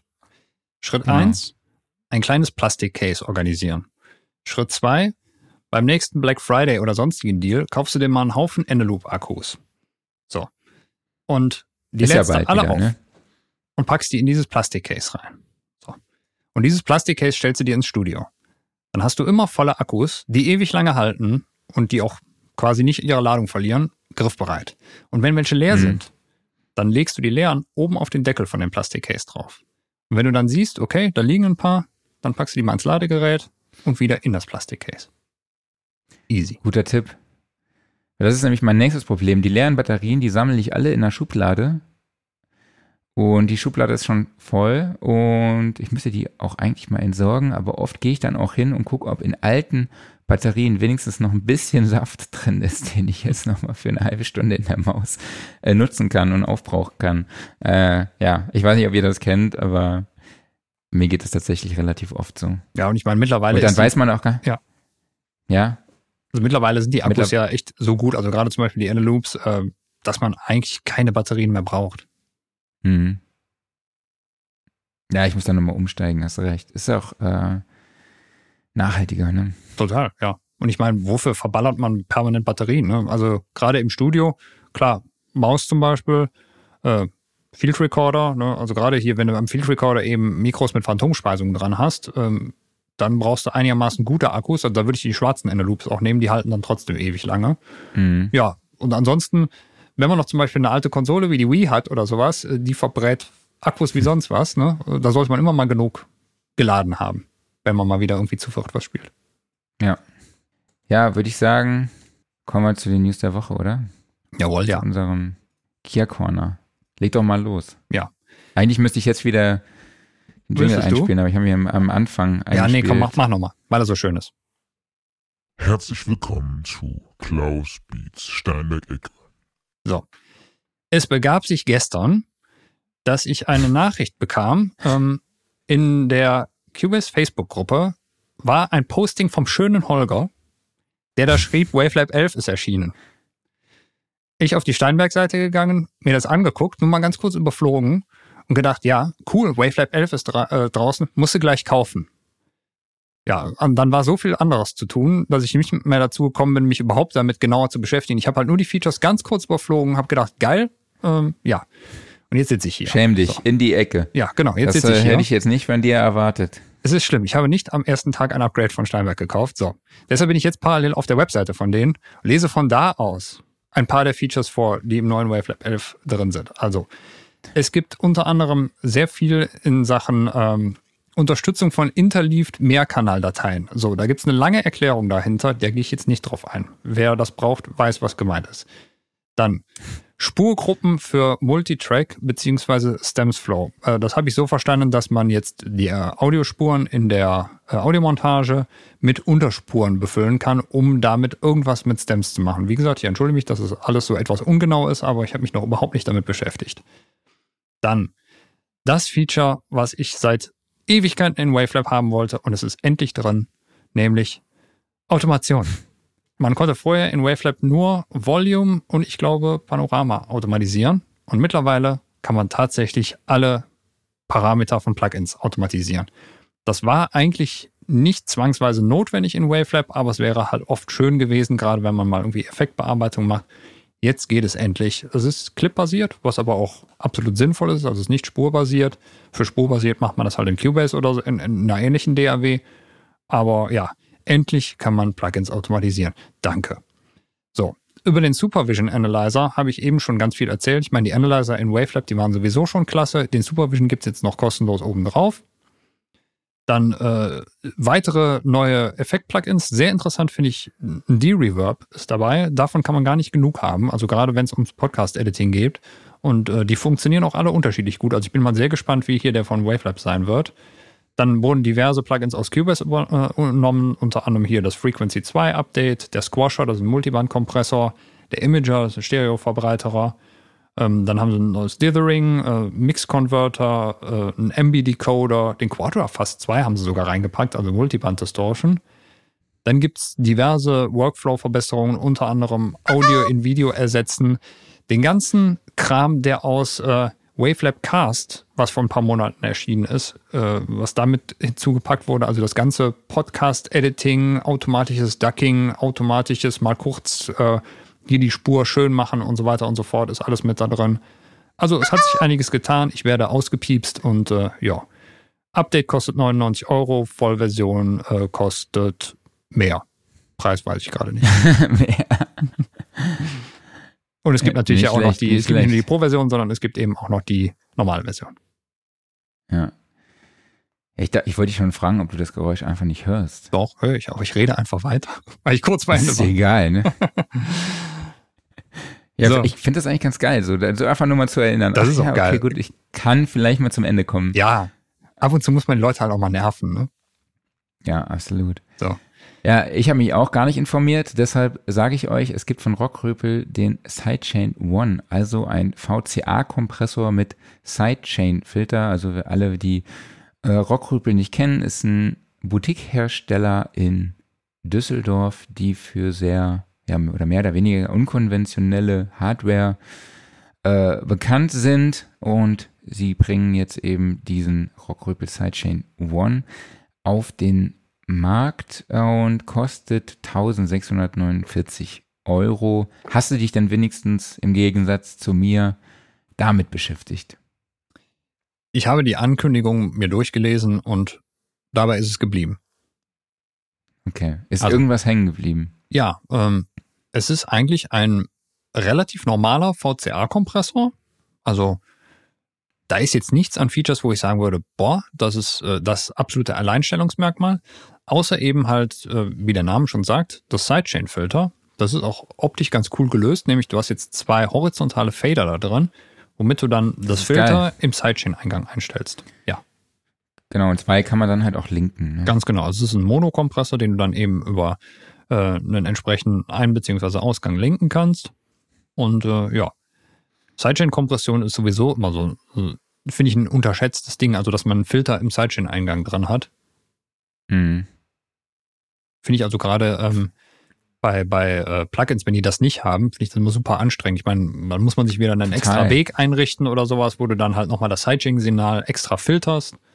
Und wenn das dann direkt mit eingebaut ist, und wie jetzt zum Beispiel hier in der Hardware so schön prominent, äh, dann ist das super. Das ist geil. Gerade für halt, wenn du jetzt äh, Sachen zum Beispiel auch mal ähm, antriggern willst, die beispielsweise auf eine Bassdrum reagieren sollen, aber der Wumms der Bassdrum soll halt nicht mit da rein. Also das irgendwie so eine, du hast so eine wummernde Bassdrum und möchtest aber eigentlich nur den, den Kick haben. Ja, dann erstmal den Bassbereich wegfiltern ja. und dann das nutzen. Hat Logic auch. Also einen integrierten Sidechain und Sidechaining-Funktion in den Plugins. Ja, äh, ja ich wollte vielleicht noch mal, hm? vielleicht müssen wir noch mal kurz erwähnen, genau, habe ich ja schon gesagt, 1649 ah, okay, Euro, ne? Genau. Stereo-Paar bekommt er dann ein bisschen günstiger für Mhm. 3199. Ja. Da hasse fast 100 Euro gespart. Genau. Ich muss sagen, ich finde den optisch sehr, sehr schön. genau. Ne? Also so dieses Ja, silbrig-weiße geil. sieht schon edel aus. Mhm. Erinnert mich so ein bisschen an diese äh, Weiß-Mastering-Geräte. Die sind natürlich nicht, also weiß ist ja wirklich weiß und das hier Mhm. ist silbrig, aber ähm, es gibt gar nicht so viele so helle silbrige Geräte, ne? Die Avalon-Sachen würden mir noch einfallen. Die Hm. alten Behringer Sachen. Stimmt. Ich komme auch gerade nicht auf den Namen von den, den Produkten, die Rockrüpel vorher auch noch, also die Rockrüpel sonst noch im Portfolio hat. Ah ja, Comp2. Also die haben echt sehr, sehr viele ganz geile Sachen. Ja, die haben doch, ähm, ich weiß nicht, ob es eine Zusammenarbeit war, aber der Supercharger von Native Instruments, der ist ja nach einem Rockrüpel-Kompressor modelliert. Und Okay. das ist auch ein arschgeiler Kompressor. Also Ja. der packt halt richtig zu und äh, der kann auch mal schön zerren und der hat so richtig Charakter. Ja. Ja, Sidechain One, Limit One und Com2. Also die, so, so ich habe eben gesagt, einiges im Portfolio, aber er ist halt ein Boutique-Hersteller. Genau. Wird vertrieben von Mastering Works, auch viele liebe Grüße an dieser Stelle nochmal an Stefan Heger. Ähm, genau, aber ich glaube, das war's. Jetzt haben wir doch sehr lange darüber gesprochen. Hätte ich gar nicht gedacht. Wir haben die Minute auf jeden Fall geknackt. Genau. So, jetzt kommen wir zum, zum letzten Thema. Willst Mhm. du? Ja, ähm, es gibt einen neuen Service von Brainworks und ähm, da geht's um Online-Mastering. Und ich finde es, äh, erstmal finde ich es spannend, dass Brainworks eigentlich als Plugin-Hersteller sowas macht. Ähm, also, dass die einen eigenen Service anbieten für so automatisiertes Online-Mastering, weil, wie du im Vorgespräch schon gesagt hast, eigentlich machen die sich damit doch selbst beziehungsweise ihren eigenen Kunden Konkurrenz, oder? Ja, so sehe ich es auch. Also vielleicht nochmal kurz zur Erläuterung. Es gibt einen, eine Online-Website, wie du es schon gesagt hast, nämlich mastering.studio. Dort gibt es drei verschiedene Stile, in denen man seinen Master erstellen lassen kann. Wenn man auf die Seite geht, wird man feststellen, dass ein HD-Master aktuell 10 Dollar kostet. Es gibt die Styles Miami, LA, London und es gibt dann halt noch äh, CD Remaster. Und ja, finde ich relativ spannend. Ich habe mir die Master tatsächlich auch noch nicht angehört. Ich meine, es ist, ich glaube, es gibt aber auch keine, es gibt auch kleine äh, Vorher-Nachher-Beispiele, so wie ich das jetzt im ersten Blick gesehen habe. Aber es soll natürlich einen analogen Sound bieten, MS und ja, ich bin gespannt. Ähm, und gleichzeitig gibt es halt dann auch noch ein Plugin. Ich gehe davon aus, das ist dieser Algorithmus, den man auf der Website verwendet, gibt es eben als Plugin mit noch ein paar Parameter mehr zum Einstellen. Und das gibt es im Abo-Modell, wenn ich das äh, richtig gelesen habe, für 17,99 Euro im Monat. Mhm. Oder 19,99 Dollar? Genau, irgendwie so in dem Dreh. Ja, und im Prinzip ist es ja eigentlich. Ne, Quatsch. Es gibt dieses Mastering Studio, gibt es auch als äh, Ne, regulär kostet es 17,99 Dollar, aktuell kostet 10,99 Dollar, äh, 10 Dollar ein Master. So, jetzt, jetzt haben wir's. So. Jawohl. Und dieses Plugin gibt's im Abo für monatlich 19,99 Dollar. Regulär dann irgendwie später 24,99 Dollar. Ja, es ist halt, du hast es schon angesprochen, ich dachte mir, hm, also wenn jetzt eine Band hingeht oder ein Künstler hingeht und sich bei denen das, das Ding halt auch noch mastern lässt, haben die Kunden von Brainworks nichts mehr zu tun. Ich also so alle. Mastering-Ingenieure. Oder ähm, ja, und für 10 Dollar machen sie halt auch wirklich den Markt kaputt, meiner Meinung nach. Also ich finde es wirklich richtig, richtig krass, dass sie sowas machen. Das dann halt auch noch so committen. Aber klar, ich meine, ihre Algorithmen werden wahrscheinlich, sind auch gefragt, funktionieren halt auch auf solchen Online-Plattformen. Im Prinzip ist es unternehmerisch wahrscheinlich ähm, ein guter Schritt. Klar, kann man machen. Ähm, auf der anderen Seite kann ja jeder Mastering-Engineer auch hingehen, dort seine Sachen hochladen und nachher einen normalen Tagessatz verwenden, äh, berechnen. Ähm, ja, aber ich bin gespannt auf dieses monatliche Abo, als, also dieses Plugin als Abo. Bin ich gespannt. Ja, also ich meine, man muss einfach mal die verschiedenen Varianten durchspielen. Also ich meine, Online-Mastering-Services gibt's ja schon länger, also dass du einfach deinen File hochlädst und kriegst dann irgendwas automatisch gemastertes zurück. Ähm, bei Lander zum Beispiel. Kann ja auch sein, dass da einfach ein paar Brainbox-Plugins äh, dann dahinter sitzen und fertig. Wie intelligent das Ganze dann gemacht wird, ist immer die große Frage. Du hast ja auch beispielsweise in Sachen wie Ozone, da hast du deinen Mastering Assistant drin. Das ist ja prinzipiell auch nichts anderes. Ne? Also der bügelt da mal kurz drüber, guckt, was passen könnte ne? und entweder bist du zufrieden oder halt nicht. Und das ist natürlich mhm. auch nicht individuell angepasst, sondern irgendwelche Algorithmen entscheiden dann, okay, wir müssen jetzt hier das und das machen und dann wird das schon irgendwie passen. Tja, die Frage ist jetzt halt echt, äh, Brainworks ist im Endeffekt der erste Plugin-Hersteller, der diesen Service dann halt auch selber anbietet. Ne? Aber wahrscheinlich haben die sich dann wirklich gedacht, ja, unsere Plugins werden halt vielleicht von anderen automatisierten Mastering-Services benutzt. Da machen wir das jetzt mal lieber selber und vielleicht können wir es dann noch ein bisschen schöner abstimmen. Klar, die Preise sind natürlich, ja, echt niedrig, ne? aber andererseits ich glaube, an dem Punkt, dass man danach sagt, äh, ja, so ein automatisiertes Mastering ist genauso geil wie ein Mastering-Engineer hat sich da hingesetzt und sich vernünftig darum gekümmert. Ähm, mhm. An dem Punkt sind wir noch nicht. Ne? Und der Mastering-Engineer könnte ja auch sagen, so, ja, ja, ich nehme hier meinen Tagessatz. Ich habe zwar nur einmal den Ozone Mastering Assistant benutzt, aber ich dachte danach, es klingt geil und fertig. Ne? Ist ja auch Klar. erlaubt. Ne? Also im Endeffekt, es muss dem Kunden nachher gefallen. Ne? Und ja, wer nachher das coolste Ergebnis liefert, der wird im Endeffekt dann, äh, ja, der wird die Kunden behalten. Ne? Und entweder ist das Ding von Brainworks wirklich so gut, dass es jetzt den Markt quasi komplett übernimmt, oder eben es ist einer von vielen weiteren Anbietern. Ich kann mir auch gut vorstellen, dass die Algorithmen der Konkurrenz auch in der einen oder anderen Online-Plattform laufen. Definitiv, also, ja. Ja. Also ich könnte mir auch gut vorstellen, dass Waves sowas früher oder später machen wird, weil die haben auch so viel in der Hinsicht im Portfolio. Ähm, ja, und da die Könige sowieso wieder immer wieder ihre ganzen Algorithmen miteinander vermischen, ist es eigentlich nur eine Frage der Zeit, bis es von denen kommt. Isotope mhm. genauso. Ja, also ich bin mir sicher, dass Isotope-Algorithmen schon auf solchen Plattformen irgendwo laufen. Garantiert. Weiß ich aber nicht. Ich, das ist eine Mutmaßung. Ja, kannst, kannst davon ausgehen. Ja. Genau, äh, vielleicht an dieser Stelle noch zum Schluss. Ähm, vielleicht könnt ihr nochmal, äh, können wir nochmal hier festhalten, dass es keine Dauerwerbesendung ist. es ist keine Dauerwerbesendung, also, auch wir, wenn wir viel wir über Steinberg gesprochen haben. Genau, wir wurden von Apple und Steinberg leider nicht äh, bezahlt ja. dass wir das machen. Es war einfach nur der Not gedrungen, weil ich gesagt habe, ey komm, ich will eigentlich den Podcast nicht ausfallen lassen. Wir brauchen irgendein Thema, über das wir einfach frei raus labern können. Und deshalb haben wir dieses Thema gewählt, weil worüber können wir am besten labern? Über äh, unsere DAWs, so, genau. die wir täglich benutzen. Ja, und erstmal nochmal Respekt an dich, dass du halt hier deinen Urlaub quasi geopfert hast. Ja, ich hätte dich sonst zu sehr vermisst, so, weißt du? Ja, Dankeschön. Deshalb macht mir auch Spaß. Ist ja auch hier so, so eine äh, wöchentliche Selbsthilfegruppe, ne? Ja, total, ne? Ich meine, gut, jetzt haben wir uns nur hier Features um die Ohren geschmissen, aber trotzdem so ein bisschen, ja, Inspiration holt man dann da doch, ne? Absolut. Die bunten Fische, also der Robin von B-Sounds schreibt gerade Studioszene, ich vermisse dich. Also, ähm, oh, du wolltest es gerade einblenden. Ja, wir waren äh, zu schnell beide. Genau. Ähm, ja, Studioszene es ist etwas in Planung. Also für nächstes Jahr, so gegen Ende März.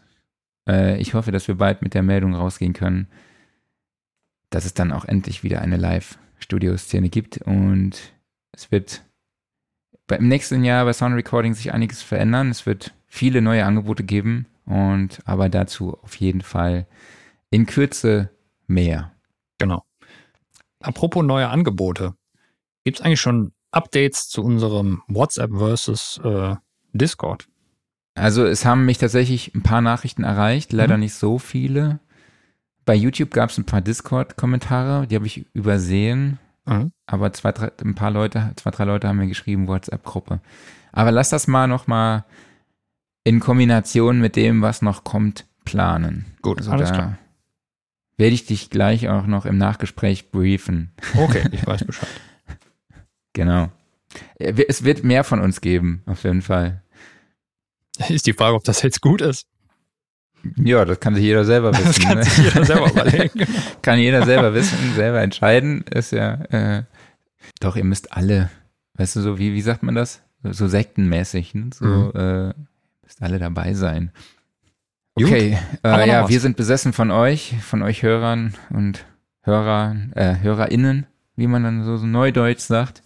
Und ähm, ich würde sagen, abonniert uns. Ihr wisst ja jetzt, wo der Button ist und die Glocke. Und dann hören und sehen wir uns vielleicht nächste Woche nochmal. Ich gucke mal, ob wir uns aus meinem Urlaub melden oder nicht. Äh, ansonsten sehen wir uns in zwei Wochen. So machen wir das. Dann sag ich, äh, da wir dieses Mal keinen Gast haben, den ich grüßen kann, ich grüße den schönen Holger. Ich sage äh, vielen Dank an dich, Marc, dass du dabei warst. Vielen Dank an euch alle, dass ihr hier den DAW-Feature-Vergleich mit uns verfolgt habt. Und entweder nächste Woche oder in zwei Wochen sehen wir uns wieder. Danke an euch alle. Ciao. genau, vielen Dank auch von mir an dich, Klaus, und an euch. Macht's gut. Alles Liebe, alles Gute. Ciao.